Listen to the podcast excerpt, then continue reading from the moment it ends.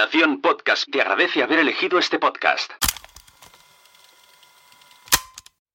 El universo transmedia, con Andreu Buenafuente, Mar Gallardo, Alberto Moreno e Irina González. Estás a punto de escuchar un debate realizado el 31 de marzo en Casa Terrat.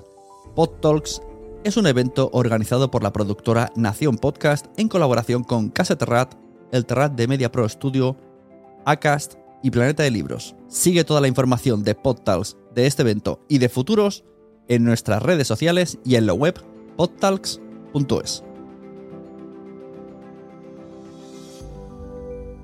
Y ahora vamos a hablar, eh, bueno, tendría que estar aquí Ana Reyes en mi lugar porque no sé dónde está. Ana, ¿qué es eso? Porque lleva un pollo. ¿Por qué llevas un pollo? Lleva un pollo, tío. Claro que Es lleva un pollo. ¿Cómo un pollo? No, no Es un pollo. pollo. no es un pollo. ¿Cómo que Estoy, no? pre- estoy presentando la mesa, Sune. Te cambio el micro, espera. Sí, sí, vale. Estoy, estoy presentando la mesa. Esto no es un pollo de goma. pollo. ¿Qué es? No, no. Esto es transmedia. ¿Y la, y, y la camiseta? Yo llevo Nación Podcast porque... Pero no, tú llevas... no, no, no, Sune, no, ¿Tú no. qué no. llevas? No, no, esto no es una camiseta. No, no, no es una camiseta de Samante, esto, Sune. Esto es transmedia.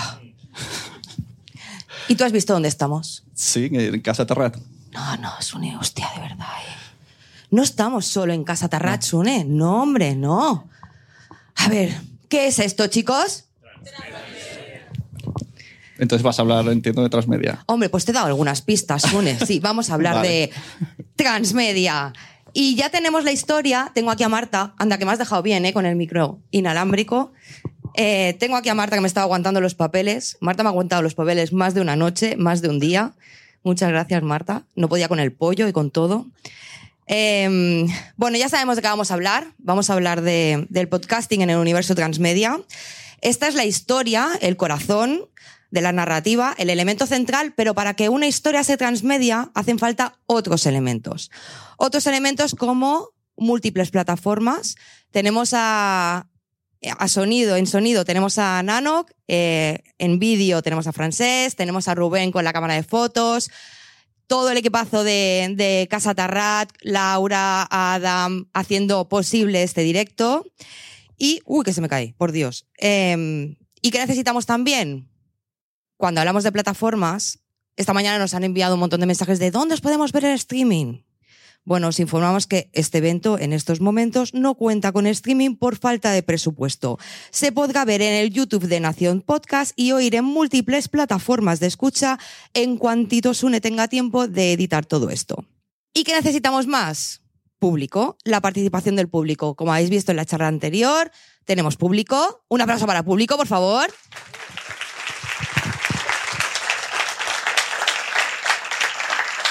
Y el público le va a poder hacer preguntas a nuestros protagonistas, que es lo único que me falta para arrancar esta mesa. Tengo el pollo, la camiseta, Casa Tarrat, el público, las plataformas. Y los protagonistas son Alberto Moreno, periodista, escritor y desde 2017 jefe de contenido editorial de Vanity Fair. Un aplauso para Alberto. ¿Qué tal, Alberto? Donde tú quieras.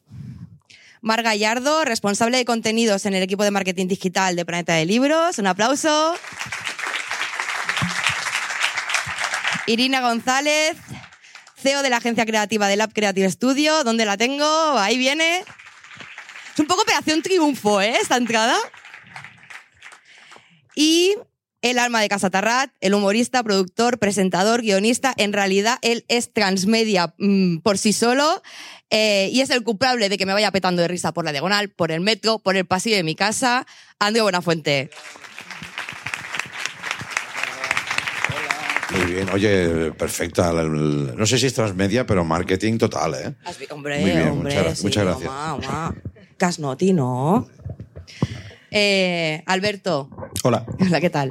Lector empederni- empedernido, eh, cinéfilo de pro. Tú ya utilizaste la narrativa transmedia, en realidad, eh, para unir tu amor por el cine y por tu amor por los libros y el amor por tu padre, en un ensayo muy personal eh, que se llama Las películas que no vi con mi padre, que, que se publicó en 2022. Pero es que tu rol en Vanity Fair también ha querido llevar la has querido con- en tu rol, has querido llevar la narrativa y la marca que todos tenemos en la cabeza como una revista, ¿no? A otros mundos. Pensar en Vanity Fair ahora mismo es pensar en Hotel Jorge Juan, eh, reconocido con el premio Ondas el mejor branded podcast eh, este año. El recientemente estrenado podcast de bodas icónicas, que tenemos también a Raquel Piñeiro por aquí por el, por el público, y que retrata cómo fueron los encuentros que marcaron un antes y un después en la crónica social. Nota al pie que aparte de un podcast es un club de lectura y que ha dado pie a unos premios literarios que hace poquito han arrancado con su primera edición pero es que además en 2022 te, arrancas tú también en primera persona en el mundo del podcasting con tu amigo Jesús Terrés, lanzáis el podcast Decir las Cosas, un podcast de Vanity Fair creado para Gran Belia, que nace de una idea poderosa que es no tenemos tiempo que perder y si no decimos ahora las cosas importantes, ¿cuándo las vamos a decir? ¿Cuándo? ¿Cuándo? ¿Cómo se deciden las historias que son importantes contar y cómo se utiliza a nivel estratégico los contenidos de una marca como Vanity Fair para llegar a todos los públicos? Empiezo yo, o sea, me enrollo ya cinco minutos y... Enróllate lo que te dé la gana. Pues, no sé, eh, yo soy nativo digital. Eh, la primera vez que, que tuve un puesto de trabajo en una redacción periodística, yo ya venía como el chico de Internet porque había hecho algunos posts en algunos blogs, decidieron que en GQ, que era la, marca donde antes trabajaba, que también está en Condenas, en, Vanity Fair, me dijeron, tú has hecho alguna cosa en Internet, te vamos a dar la web y haces lo que quieras. Y no sabía lo que hacían, me estaban dando las llaves del reino. Entonces, pasaron unos cuantos años y ya dijeron, bueno, para digitalizar Vanity Fair, que no estaba tan digitalizada, vamos a traer al, chico joven y que ya no soy tan joven y lo hacemos. Entonces, dos mundos como papel y digital, papel súper languideciente, que, bueno, ya veis que los kioscos cada vez los cierran a mayor velocidad y, tenemos un producto con el que queremos comunicar cosas, pero sabemos que el lector es cada vez más residual. Y la web también se ha quedado antigua. Es decir, el hecho de que yo la, semana pasada justo a estas mismas horas estaba en mi colegio, porque querían eh, hablar con diferentes profesionales y ver qué vocaciones se despertaban. Yo fui en calidad de periodista y luego había economistas, abogados, etcétera, en la sección de letras yo les dije, independientemente de las redes sociales, vosotros, ¿cómo os informáis? ¿Leéis algún medio de comunicación? Me vale que sea web. Y me dijo uno, a veces leo el marca. De entre todos, ¿eh? Ya ni siquiera que el periodismo deportivo esté considerado como un periodismo de, una calidad eh, pues, menos considerada. Eh, ellos ya no leen medios de comunicación y yo dirijo un medio de comunicación. Entonces, ¿qué es lo que puedo hacer para ponerme en el futuro? Obviamente, le estamos metiendo caña a TikTok, Instagram también nos parece antiguo. Eh, y los podcasts son ya veteranos, es decir, no estamos inventando nada. Eh, el año pasado yo miraba con mucha curiosidad el mundo de los bookcasts, que tampoco va a revolucionar nada, pero bueno, estamos experimentando. Y hace cuatro años eh, o cinco, Javier Aznar, que es un escritor, para quien no lo conozca, pues es un tipo que tiene un libro, pero una bibliografía impresionante de artículos en prensa. Eh, él es un alma libre. Me dijo, yo me voy a ir a Colombia porque se lo podía permitir y porque tiene ese tipo de vida bohemia. Me voy a Colombia a estudiar podcast. Dice, ¿te parece que con lo que traiga, él era columnista simplemente de Vanity Fair, ¿te parece que con lo que traiga montamos algo? Y tuvimos la suerte de que su marca personal es muy interesante, eh, pues como la de Andreu y la de muchos otros congregados aquí. Entonces hubo una marca que era Sigrams que decidió confiar en él y dijo, lo que tú hagas, eh, vamos contigo a muerte. Es muy inhabitual eh, que un podcast en España surja con un pan debajo del brazo. Son muy difíciles de monetizar. Y me pasa a mí en, toda Europa y en Estados Unidos. O sea, de los cuatro Vanity Fairs que hay en el mundo, el único que tiene tres podcasts patrocinados desde antes de su propia concepción somos nosotros porque el Hotel Jorge Juan fue una cosa que funcionó desde el principio. Y a mí me sirve de argumento de venta cada vez que voy a un sitio y decir, tengo esto que funciona. Cuando el año pasado ganamos el Ondas, eh, lo ganó Javier principalmente, es el que más ilusión me hizo. Él ganó el Branded Podcast porque lo hacíamos para una marca y nosotros trabajamos para marcas que son las que nos financian, porque es la única vía de financiación que podemos encontrar ahora mismo en los medios de comunicación. Entonces, todos los, todos los ondas son, son interesantes, pero ese para nosotros era especialmente crucial. Eh, después vinieron Gran Melia, que tú fíjate, nosotros somos una eh, empresa de comunicación de lujo y Gran Melia, pues bueno, es un cierto lujo, pero no es Chanel. Y también estaba eh, Open Bank, que es un cliente a priori un poco recóndito o inesperado, pero se dan cuenta de que nosotros estamos haciendo las cosas de una determinada manera. Lo puede hacer más gente. Nosotros lo que hemos creado es confianza y una serie de productos por los que estamos apostando a muy largo plazo. A mí estos podcasts pop-up en los que dicen, hacemos seis eh, capítulos para esta marca y luego se bajan, no, es, vamos a hacer algo sólido y a partir de, ahí vendrán. Como en Campo de Sueños decía Kevin Costner, si, lo construyes, él vendrá, pues en esos estamos. O sea, no vais a una temporada, ¿no? No vais a un poco a proyectos más a largo plazo.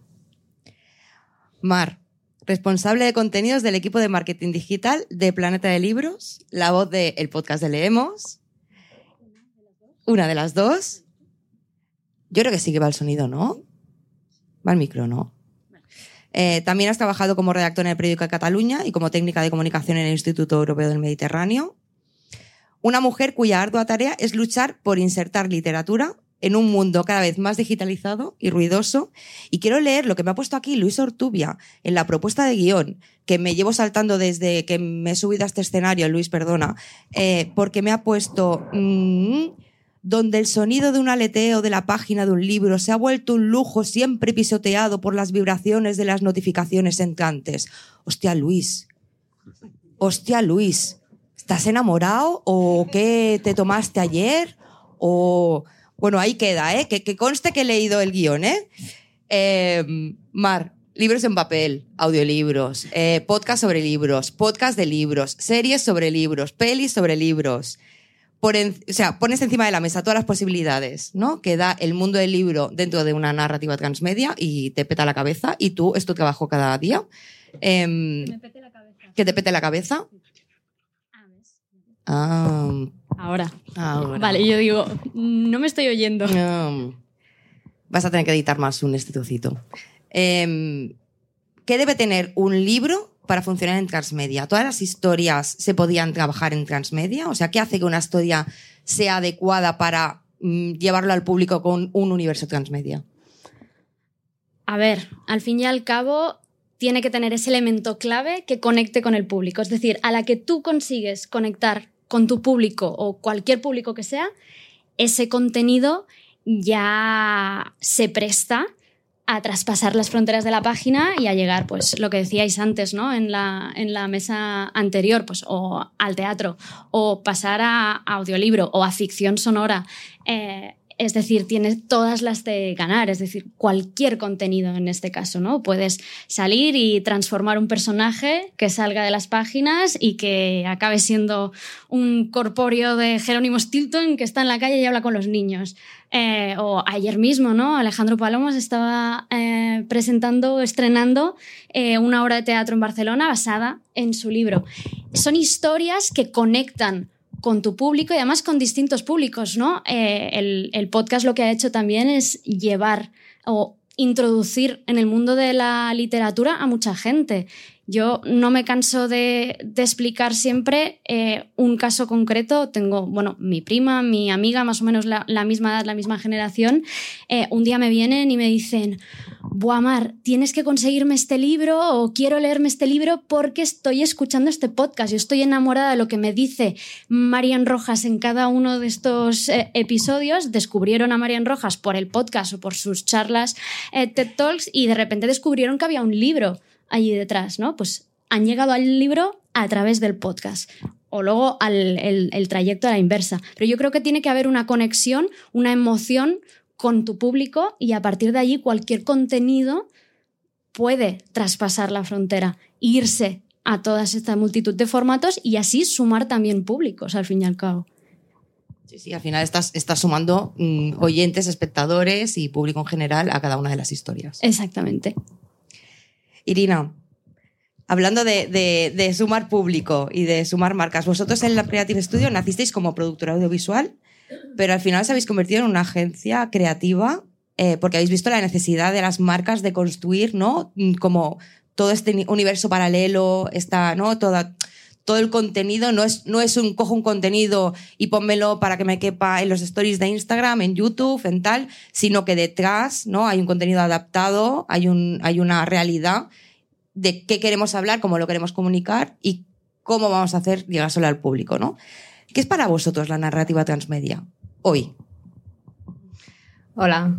Em, Exacto, sí, nosotros nacemos como productora y, y al final eh, respondemos a las necesidades del cliente de eh, necesitamos hacer este tipo de contenidos.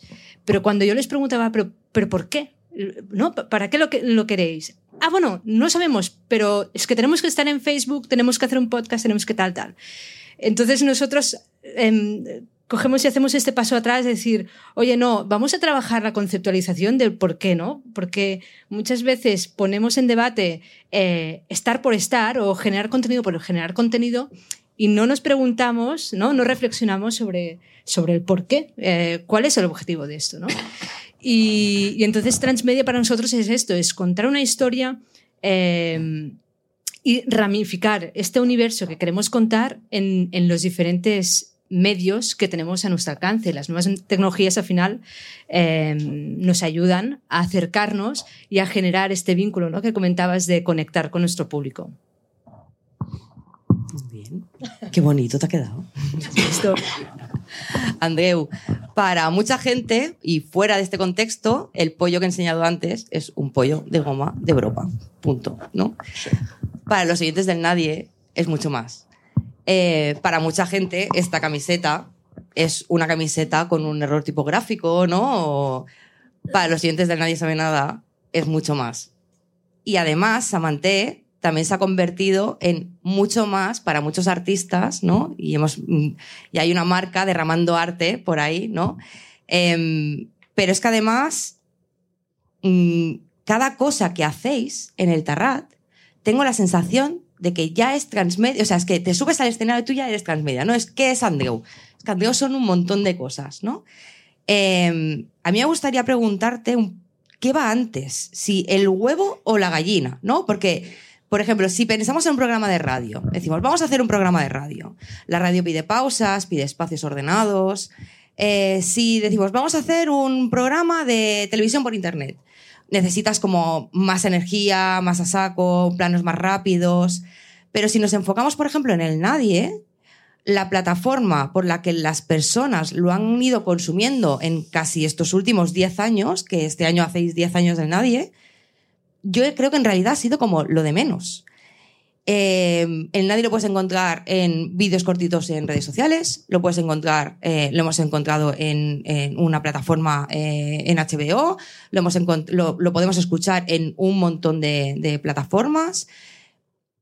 Creo que el formato, al final es, mi pregunta, que me lío, ¿eh? A ver, a ver, porque son lío. muchas, ¿eh? No sí, sé yo. que me lío.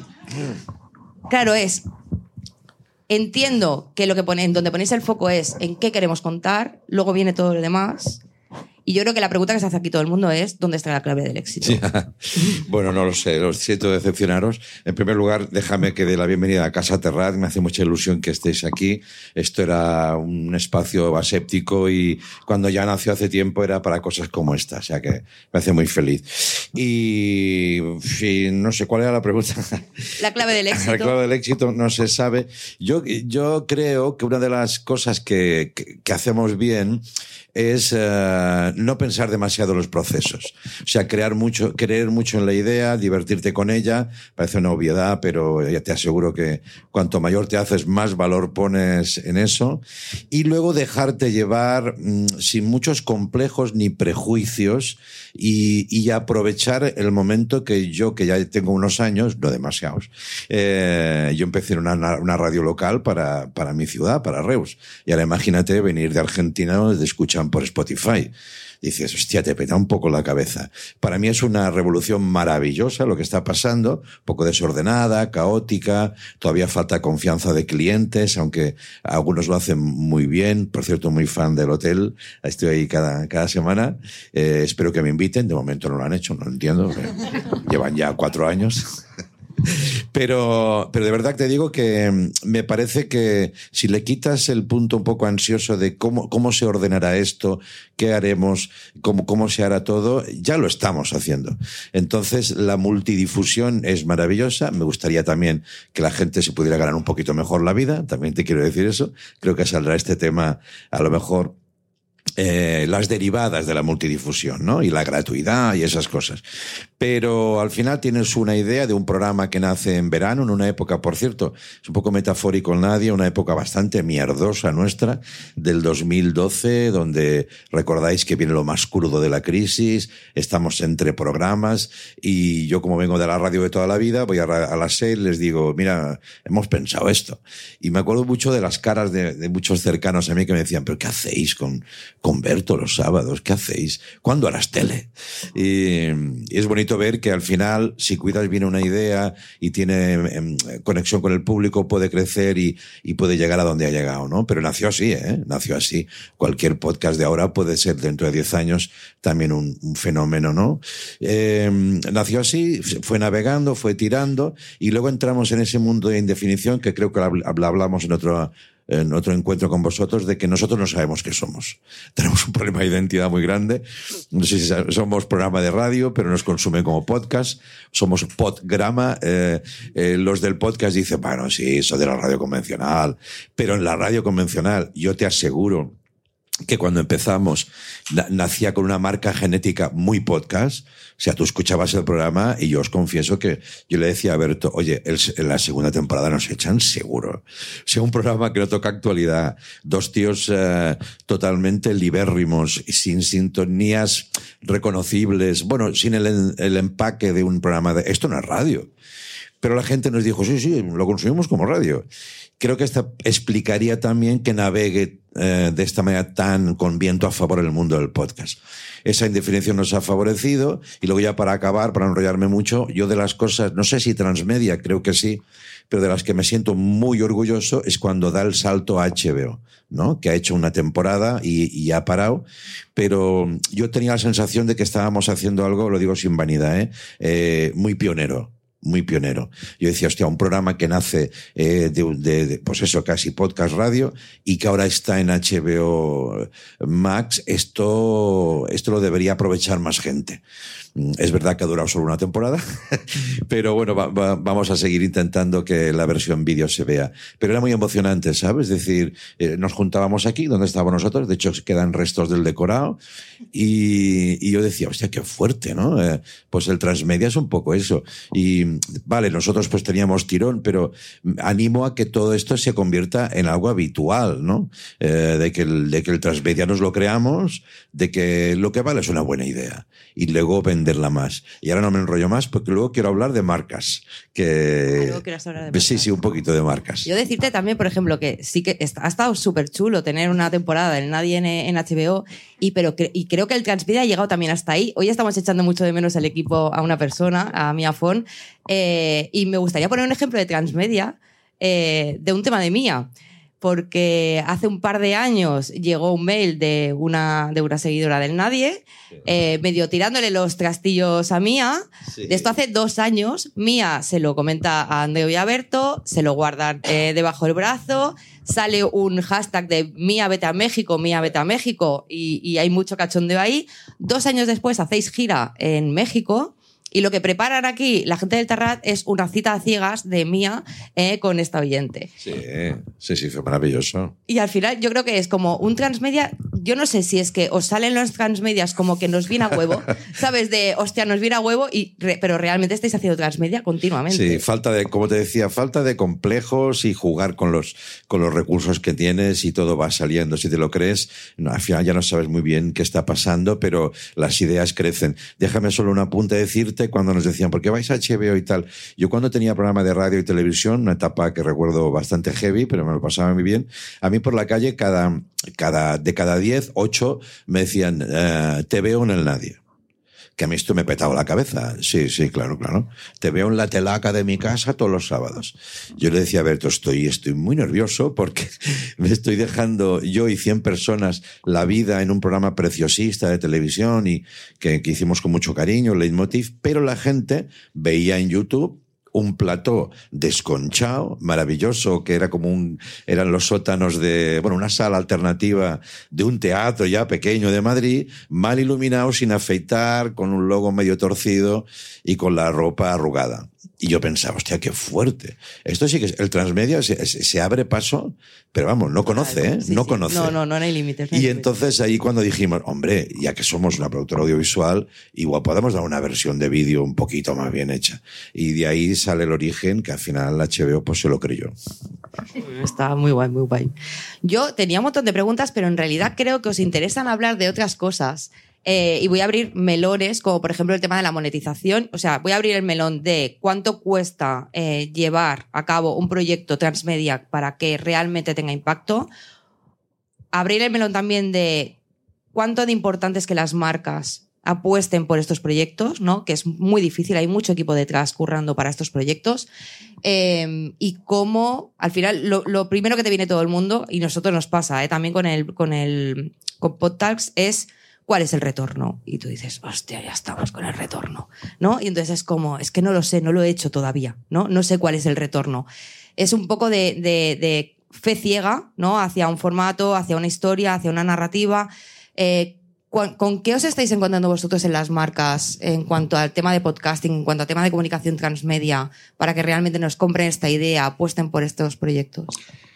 Nosotros en nuestra experiencia, que es privilegiada, eh, vemos que casi todas las marcas, y, y tocamos a todas, ¿eh? porque tenemos que ser sostenibles y hay un departamento comercial que todos los días tiene reuniones con un montón de marcas para monetizar. Y en nuestro catálogo, una de las joyas de la corona, principalmente en Vanity Fair, de las seis revistas en las que hay en mi compañía, Vanity es la de los podcasts. Porque tiene mm, varios ejemplos de éxito y las marcas dicen, "Jo, es que lo hacéis muy bien. ¿Esto cuánto vale? Pues vale mucho dinero. ¿Vale? Eh, no porque aquí no haya podcasts que sean sostenibles y que sean muy meritorios y que mm, los estéis haciendo. Para hacer uno como los nuestros, eh, nosotros vivimos de eso. Con lo cual, entra un dinero, tienes que sumarle un margen grande y luego lo pones en órbita y además tiene que tener una eh, audiencia que no necesariamente es orgánica. Ahora mismo las redes sociales no te favorecen el crecimiento orgánico, muchas veces te lo vetan, sobre todo si estás ligado a una marca, con lo cual tienes que invertir más dinero. Hay un dinero de dinamización que entra dentro de los costes de producción. Hay fenómenos eh, verdaderamente sorprendentes, pues la pija y la kinky, que yo lo miro con mucho interés, o estirando el chicle hace unos años.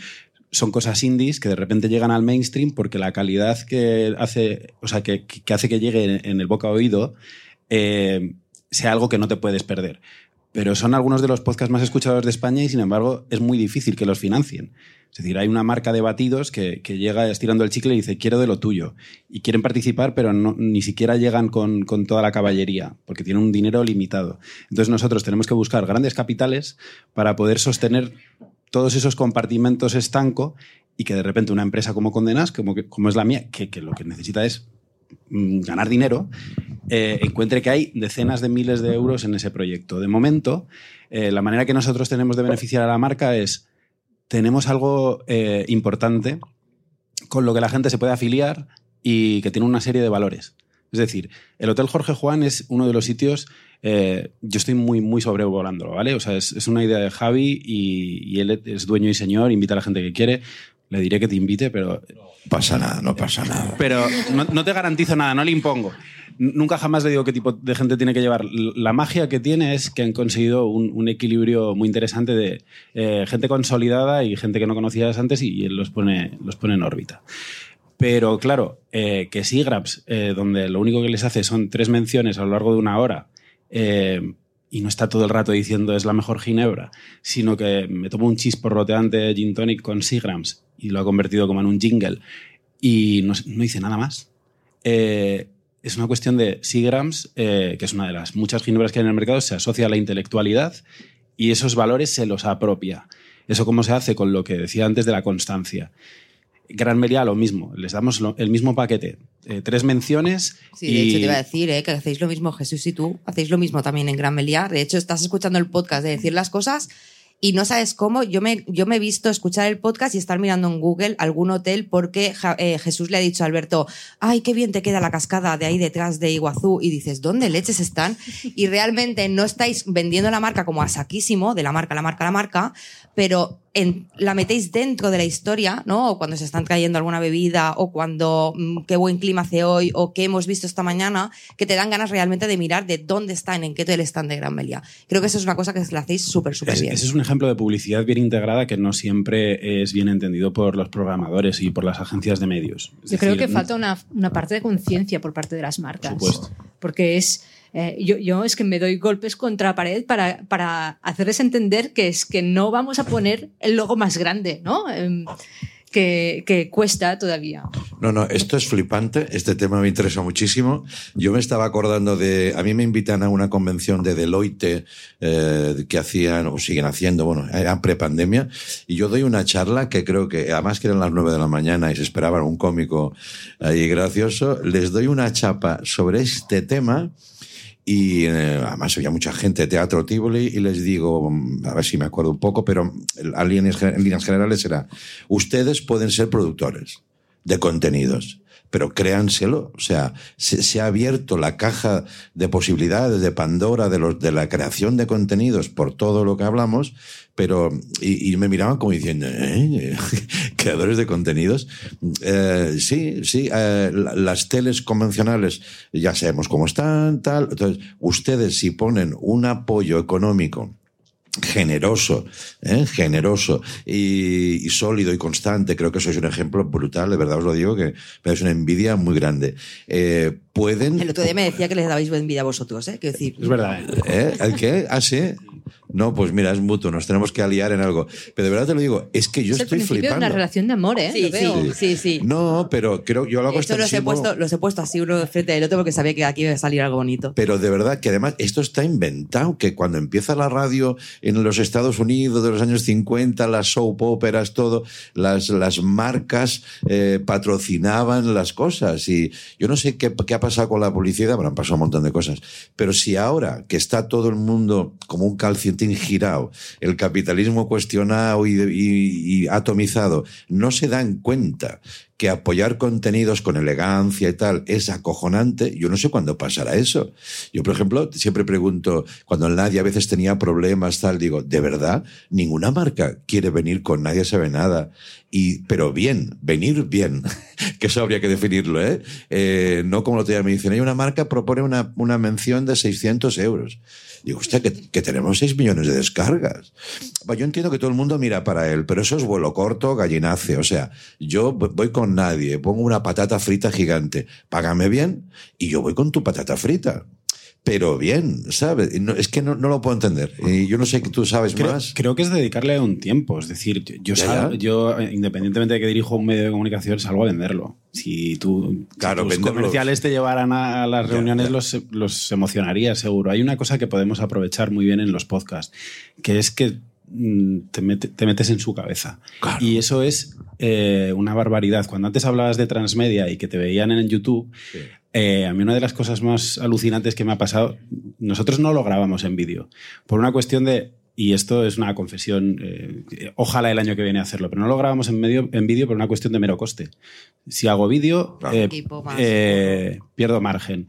Entonces, hemos apostado simplemente por el audio y es una de las grandes eh, espinas que tengo clavadas porque me encantaría poder montarlo con dos cámaras, subirlo a YouTube y, ganas muchísima más presencia. De momento no nos hace falta porque es sostenible. Pero a mí lo que me flipa es que eh, tú eres un personaje público, te conoce todo el mundo, todo el mundo te pide selfies por la calle, pero yo no. Y llevo haciendo la revista seis años y llevo siendo periodista de profesión 15. Tengo una cierta presencia en redes sociales, pero a mí me paran por la calle por el podcast y nadie me ve. Entonces, ese es el ejemplo del transmedia. Si tú estás en la cabeza de alguien y te metes de la manera más seductora posible, porque estás en sus pensamientos, es poderosísima la marca que puedas meter eh, porque te estás asociando no al mensaje eh, de tengo este producto y lo voy a vender, te estás asociando a un estilo de vida y a cómo son estas dos personas que funcionan bien juntas. Y yo querría ser como ellos, yo querría ser como Javier Aznar, yo querría ser como Lucía Taboada en el podcast de lectura. Querría hacer todas esas cosas. Hay que aprovechar esa oportunidad. Y yo hago muchísima pedagogía con los clientes y lo cuento, todo- les cuento exactamente esta misma monserga. Eh, y los que creen y tienen un cierto margen, porque hay que manejar una gran cantidad de euros para hacerlo, pero vete a por las marcas grandes Claro. y luego ya vamos a por las pequeñas. Yo la verdad que tengo 8 millones de preguntas. Eh, mm, me gustaría también abrir un melón. Mm, Abrimos la- las preguntas al público en nada. Eh, Mar, Irina, eh, ¿cuánto hay de, o sea, cuánto, se, cuánto creéis que se pierde de libertad en el momento en que una marca, eh, en el proceso creativo hablo, ¿eh? Tienes un producto que es tal, te lo compran y hay una marca que dice, vale, invierto. ¿Creéis que ahí la gente que está trabajando en ese podcast, por ejemplo, eh, pierde libertad porque entonces la marca empieza a decirle, quiero que hagas esto, quiero que no sé cuánto, y, y desvirtualizamos el producto? Yo aquí primero, claro, en nuestro caso, y yo todavía estoy pensando con lo del retorno, ¿eh? de antes es mi palabra favorita. Eh, en el momento en el que es sacas un marca. podcast, exacto. Claro, en, en nuestro caso, o sea, mi objetivo no es ganar dinero con el podcast. Mi, mi objetivo final en realidad es vender libros. Yo estoy en la división librerías, entonces mi objetivo final es vender el libro, pero creando todo un contenido que me lleve allí. Entonces yo soy la encargada de gestionar, de crear, de organizar, coordinar todo este contenido. ¿Qué pasa? Por un lado, tengo las redes sociales que desde hace ya muchos años a mí me enseñan al 1% de mis seguidores orgánicamente, a no ser que pague. Entonces, yo tengo que tener en cuenta en mi presupuesto a la hora de crear este contenido, primero esto, hay una parte de presupuesto que se me tiene que ir aquí, hay una parte de presupuesto que se me tiene que ir a estrategia SEO, porque estoy creando un contenido en la web que son artículos, que dan recomendaciones sobre libros, que son entrevistas con autores, etcétera, pero yo necesito tener una estrategia a largo plazo, que es esta estrategia SEO, para que me encuentre la gente también, y allí tengo que poner un presupuesto. Entonces, luego llega, oye, vamos a hacer un podcast, porque qué mejor que sentar a, dos personas, dos trabajadores de raso de la casa, y somos mi compañero Edu, que él es la voz del podcast, y yo luego, que añado lo que puedo, eh, pero y vamos a hablar de libros, vamos a hacer recomendaciones que nos salgan de dentro para hablar de estos libros, para darles un valor más allá de un banner, más allá de una campaña de ads, etcétera, ¿no? Y, y utilizar y a veces, pues, intentar llevar a gente, intentar llevar a una editora que te cuente eh, de dónde sale el premio Biblioteca Breve, cuál es toda su historia eh, y, y las diferencias entre los premios literarios que hacemos aquí, que normalmente los hacemos, el premio se da eh, en una obra inédita y en cambio te vas a, a otro país y, y el premio es después, bueno, que ahora vendría a ser el premio Vanity Fair Open Bank, que sí que ya premia obras que ya han, han sido publicadas, ¿no? Pero bueno, todo esto que es tan interesante y que al, al lector le puede, puede conectar con él y hacer que se interese por el tema, ostras, pues yo no sabía que existía este libro, pues voy a buscarlo. Y que finalmente entonces lleguen allí lleguen, voy a la librería y me lo compro, ¿vale? Claro, es todo un proceso Sí, ese, es- ese es el, como el resultado final, el retorno final, pero eso es- no es tan fácil Pero de ¿cómo medir. cuantificas el Claro, podcast? es como, vale, mira, hemos sacado el podcast esta semana, que además el podcast, tú puedes escuchar el podcast y que sea del año pasado. Y yo Exacto. comprarme el libro este año y que el podcast sea del año pasado, y seguramente no te está computando como un más un libro por el podcast. Claro, ¿no? yo, yo como, como argumento que merece la pena tener ese contenido, tener esas charlas para hablar de libros. Si yo no puedo decir, oye, tenemos, pues no puedo decirle, tenemos se- 600 millones de descargas, porque no las tenemos. Es algo muy a largo plazo, ¿no? Lo decíamos, quizá dentro de 10 años, pues sí que, mira, ha petado y he tenido constancia y he podido seguirlo y he llegado allí. Pero hasta entonces yo no puedo dar unas, unos resultados clave como pueden ser, mira, este anuncio ha tenido tantos miles o tantos millones de impactos. Eso sí que lo puedo hacer rápidamente. En Pero realidad con el podcast lo que estáis haciendo es seguir cuidando a vuestros lectores. ¿no? eso, eso es la importancia. Pero claro, a veces es muy difícil cuando estás dentro de una marca y nosotros somos la propia marca, ¿no? En este caso nosotros no estamos eh, coordinados ni estamos casados con una marca en concreto con la que estemos colaborando en este caso para hacer este podcast, sino somos nosotros mismos quienes estamos haciendo este contenido. Entonces, claro, es muy difícil englobado con todo lo demás, que sí que tiene un retorno como muy concreto y numérico, decir que un podcast que tiene eh, o un episodio que ahora ha llegado a mil escuchas merece la pena seguir haciéndolo, porque tiene ese contenido y tiene esa razón de ser y esa humanidad, ¿no? Porque al fin y al cabo son dos personas que, que, se llevan bien, que se conocen, que tienen eh, una conexión y que están charlando y están recomendando desde dentro. Entonces, Allí, allí hay Creo un que forma parte de la cultura corporativa al final. ¿Eso te lo Sí, crees o no sí, te lo sí, crees? evidentemente, bueno, y, y es un trabajo, a ver, y al fin y al cabo existe el podcast porque se ha confiado en, en nosotros, ¿no? Pero, pero bueno, que, es, que es, un, es un trabajo diario. Yo creo que habría que incidir en que la publicidad tradicional ha existido siempre. La Hmm. marca que más dinero invierte en publicidad es la que más vende, que es Coca-Cola. Y ellos tienen muy claro que una valla publicitaria les va a ayudar a vender más refrescos. ¿Cuál es el intangible? Estás construyendo marca. O sea, el retorno, perdón. Estás construyendo marca. Y parece que lo vemos muy claro cuando vemos un- una valla publicitaria o cuando vemos una página en el periódico, pero es que la construcción de marca se puede hacer a través de contenidos. Es decir, nosotros como editorial de revistas somos especialistas en branded content y lo que nos piden cada vez más son narrativas. Eh, ¿qué es lo- ¿Cuál es la historia de? ¿Qué es lo que yo puedo vender? La publicidad tradicional parece que nos hemos vuelto bastante impermeables a los estímulos. Somos capaces de leer páginas web sin atender a los banners. Yo me estoy leyendo durante cinco minutos una noticia y no me entero si es eh, o casos seguros o, o lo que sea, porque soy capaz de inhibirlo. Sin embargo, si alguien se mete en tu cabeza y te dice, en el caso concreto de los podcasts, porque a veces también escribimos las historias, eh, yo estoy invirtiendo en mi imagen corporativa, estoy invirtiendo en mi narrativa y en los valores que yo tengo como marca.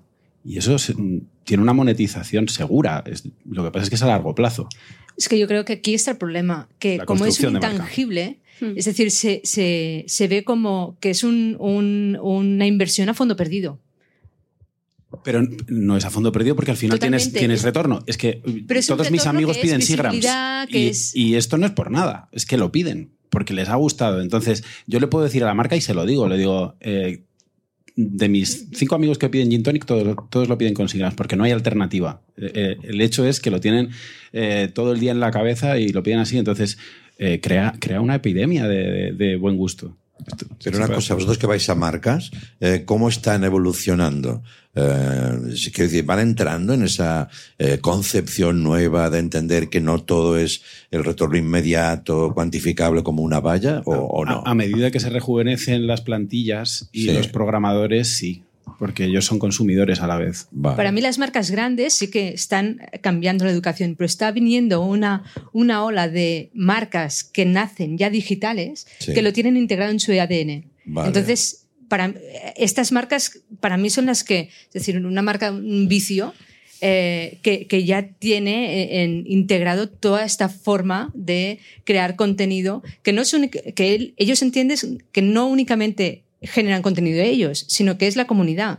Entonces tienen una escucha activa súper potente y aprovechan contenidos que generan su comunidad para hacer refritos o para hacer Ya, nuevas ya. historias. Y, te- y- y las nuevas generaciones que tienen todo totalmente cuantificado y todo el, y todo el click-through y toda, todas las métricas que tú puedas pedirle a un cliente, o sea, a nosotros, las, las tienen y son eh, muy exigentes. Es decir, es que este capítulo solo te lo ha escuchado tanta gente. Y yo, ya, pero este otro tuvo este tanto. Pero sí que tienen una dosis de fe. Es decir, eh, la construcción de marca va por otro lado. Hay algunos capítulos que pueden servir de mucho. Has tenido a lo mejor un, invitado que ha funcionado especialmente bien porque lo ha compartido él por sus redes y se convierte en un muro repetidor que no te esperabas. Pero por otra parte es pico pala, pico pala, pico pala y a veces eh, simplemente el talento de la percepción de la persona que está programando, que está en la marca, porque le guste mucho el producto, eso a veces te hace la diferencia entre que confíe en ti y no muchas veces los, los que confían en nosotros para darnos esa oportunidad, para hacernos el contrato y para, y para seguir apostando, se vuelven fanáticos del producto, que, están eh, haciendo de mecenas y eso es lo que favorece que, que de repente prenda la mecha. Se polariza raro el milagro. público. Es Sí. decir, o, o hay efecto fan o efecto hater. Es que Es que un efecto hater normalmente te hace un producto no sostenible. Entonces nos- nuestros productos en concreto son muy blancos. Sí, pero yo, yo que escucho mucho podcast, como todos los aquí presentes, ¿os habéis fijado que ahora en algunos podcasts, no daremos nombres, eh, de repente nace una mención publicitaria que de un medio, ¿no? De una que es de una, una app para aprender idiomas, por ejemplo, ¿no? Por poner un ejemplo. Pero a mí me sigue sonando radio convencional, ¿no? De que te hemos pagado un dinero, mételo aquí, parece que este podcast está funcionando. Yo creo que es no entender demasiado.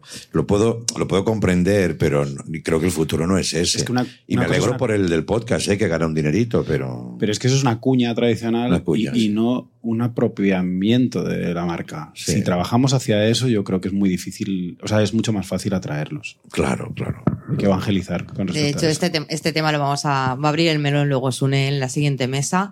Eh, quedan- ibas a decir, de hecho, esta charla está patrocinada por... ¿Te imaginas? Esta charla está patrocinada por... Ahora que dices esto, ¿no? Me hubiera molado, eh, me hubiera molado.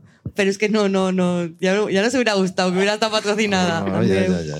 Están como, perdona, en una trinchera esperando a ver qué pasa, pero para mí llevan demasiado tiempo esperando a ver qué pasa. Solo los más listos, creo que Sigran lo ha hecho muy bien, eh, saben jugar, ¿no? Eh, porque es que los, el tiempo pasa, los fenómenos evolucionan y a mí me parece que la, la- la demora es muy larga. No, no entiendo muy bien los tiempos.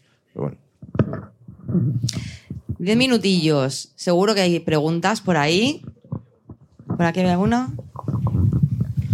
Hola, buenos días. Mi nombre es Igor Latinov y, bueno, no, no vengo de donde creéis, de República Dominicana, soy de aquí. Y tengo una pregunta que es un poco, a ver si igual os puedo sacar algún consejo, algún poco de ayuda, sobre todo para ti, Andreu, que, que has tenido mucha experiencia con directivos de radio y televisión. Y es, eh, yo he estado muchos años en Alemania y hemos estado haciendo, estado haciendo un poco de radio, que como extranjero es- no es fácil, es muy difícil. Eh, intenté meter allí lo que yo veía aquí o lo que veía que hacéis vosotros, que es juntar vídeo con radio, que eso allí era como, ¿eh? Pero yo, la pregunta era, ¿pero yo para qué quiero ver a personas hablando? Y yo decía, bueno, puede ser interesante y es lo mismo que si ves las mañanas de la 1, que en realidad son cinco personas hablando, que en realidad es como un podcast, pero con, con más pantalla detrás, básicamente, ¿no? Eh, lo he intentado muchas veces y eso me llevó a acabar en una radio alemana en Mallorca. Que Mallorca es un poco como Andorra, a veces de un país y a veces de otro, ¿no? Depende del día. Eh, y ahora, bueno, esa radio por, diferentes razones acabó siendo como una temporada de House of Cards y se ha ido a pique. Eh, y ahora está el tema de una negociación con otra radio que quiere comprarla. Y el tema era de hacerla un poco más moderna que solamente hacerla como se hace en Alemania. Porque es verdad que en Alemania el tema de ficción sonora, por ejemplo, nos llevan casi un siglo de ventaja, pero ahora que está aquí es súper guay. Pero en el tema de radio moderna o de transmedia, que es lo que se está hablando aquí, como que apenas existe. O sea, yo lo he intentado hacer, pero ha sido muy difícil. Entonces, la pregunta es cómo a un señor de 60 años, que lleva mm, 30 años haciendo radio convencional, igual que lo hacía en 1982, lo hace en 2023, ¿cómo le puedo decir, oye, hay esto, ¿qué te parece si lo hacemos? Porque seguramente va a vivir más tiempo y se va a hacer hasta más dinero. Uf, habla con su hijo. Este sería mi consejo. Mira, yo hay una radio que soy muy fan de un amigo que es eh, en Argentina, en Buenos Aires, que se llama Urbana Play. Y eh, Andy Kurznikov y a otra gente, Seba, Sebastián, bueno, crean una radio, la, la crean hace como un par de años, y eh, os, os aconsejo que la, que la sigáis y te das cuenta de donde la falta de complejos y la modernidad ya impone un modelo.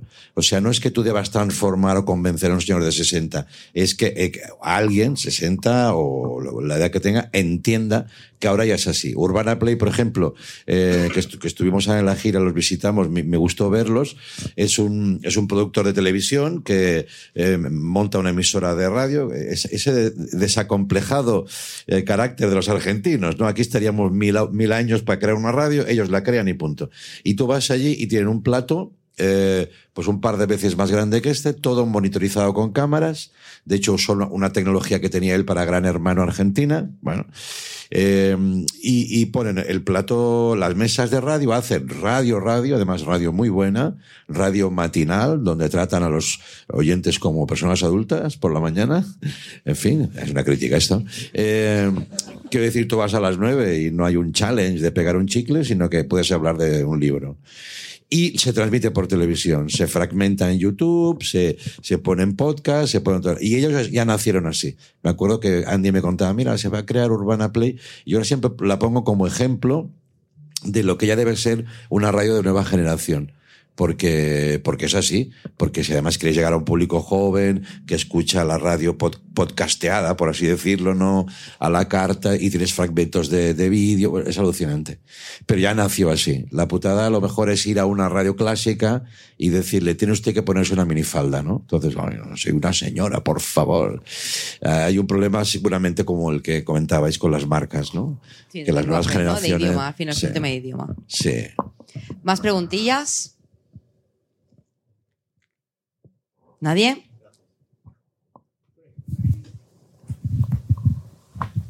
Hola, Hola, Paul. soy Paul de Mumbler. Una pregunta. em, en lugar de depender siempre de las marcas para poder lanzar eh, producciones, ¿os habéis planteado en algún momento crear, autoproducir y luego vender directamente a la audiencia? Sí, Y la conclusión es, que no sale igual de bien. Porque sí, yo estoy para ganar dinero, no para perderlo. Entonces, ya tengo bastantes ejemplos para, en mi catálogo para intentar algo que, en lo que no crean. Entonces, debería intentar otra cosa.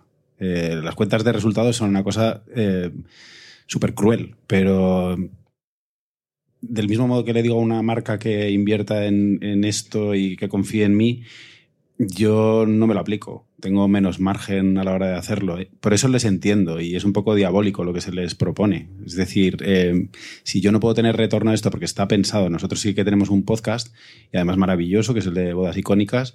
Lo que pasa es que no han visto, y aquí está Raquel, la conductora, ellos no han visto la oportunidad de, de poder vendérselo a una marca que compre todo en bloque, porque la mención a lo mejor es más difícil. Eh, a pesar de que casi todas las marcas me dicen, es el que más escucho, es el que está de moda esta temporada, la propuesta que habéis hecho este año es, es muy chula.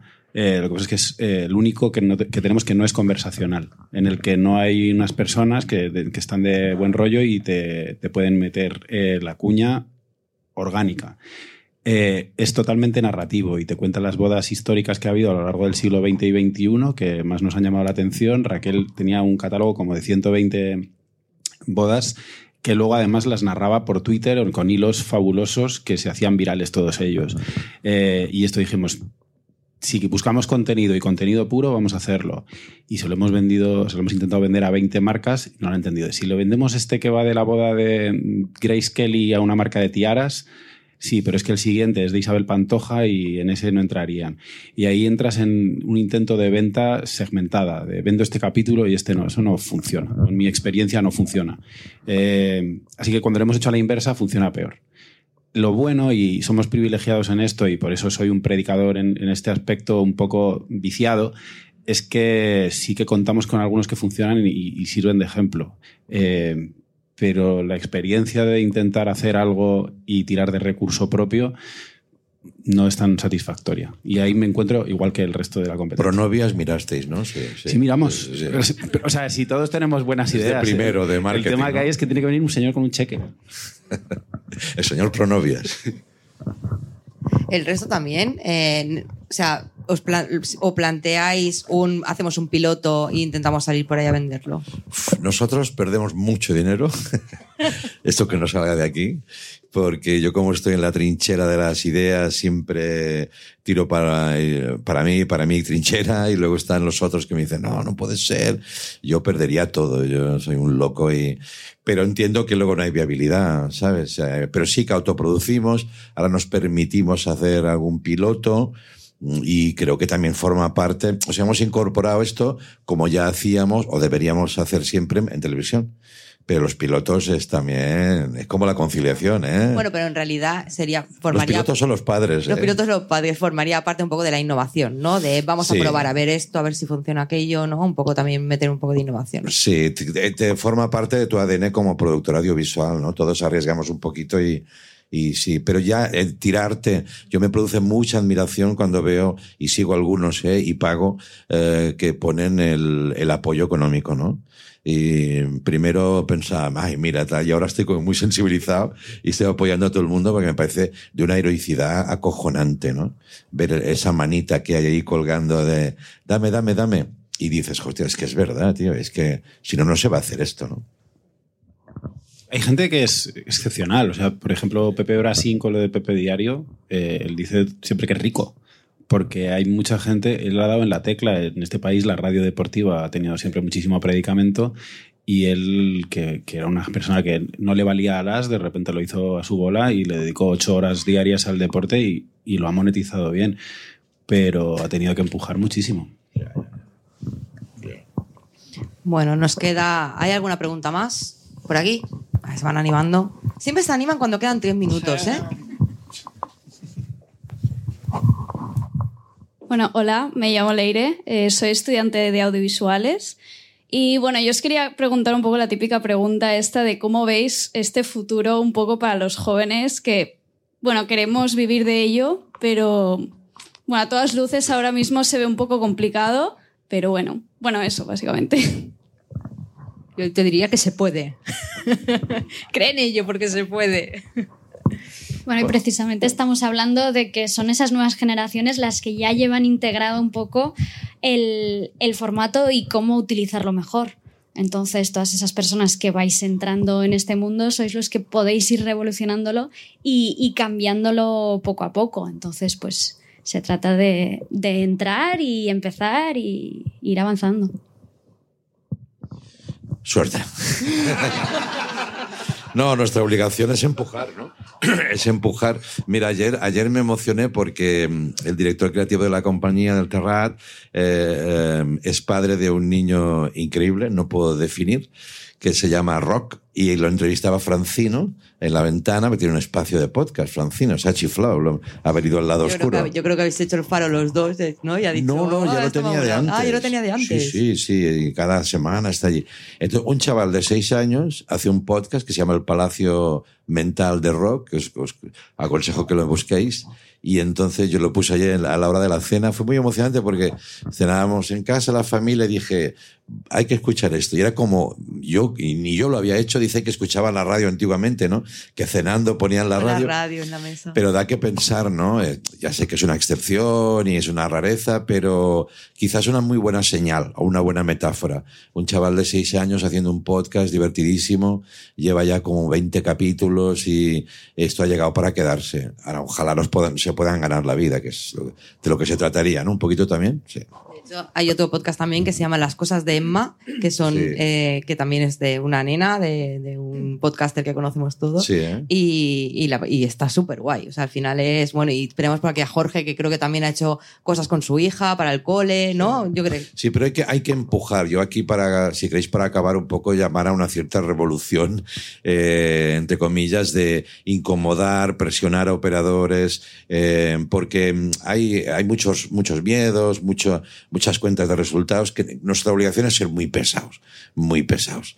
Nosotros fuimos a un operador tradicional con un programa precisamente con niños y con Silvia, que le encanta y charla con los niños, y dijeron, "Eh, no lo vemos. Y yo pensé, ¿cómo que no lo vemos? ¿Qué- cómo, cómo no vas a ver a Silvia Abril con De niños? tú qué pasa a ver, ¿no? Sí, sí, sí. Me, me salió un poquito el punky, pero dije, bueno, y volveremos, y volveremos. O sea que el mensaje que ya todos tenemos claro es cómo confabularnos para seguir incomodando, incomodando en el sentido de la innovación, porque si no, chica. Hay que dar el coñazo transmedia, por aquí, por allá, por allá. Por allá. Coñazo transmedia. Coñazo transmedia. Pero yo creo que estamos concepto. aquí precisamente por esto, porque no, porque hemos Por sido- pesados, ¿no? Por dar el coñazo transmedia. No, porque eh, es decir, somos románticos Sí, sí, sí, del sí. contenido y es cuando las marcas han visto esta oportunidad. Sí, totalmente, totalmente. Y hay que seguir ahí. Pues seguiremos ahí. Yo solamente agradeceros, Alberto, Mar, Irina, Andreu. Gracias. Mil gracias por esta mesa y nos vemos pronto. Muchas gracias. Gracias.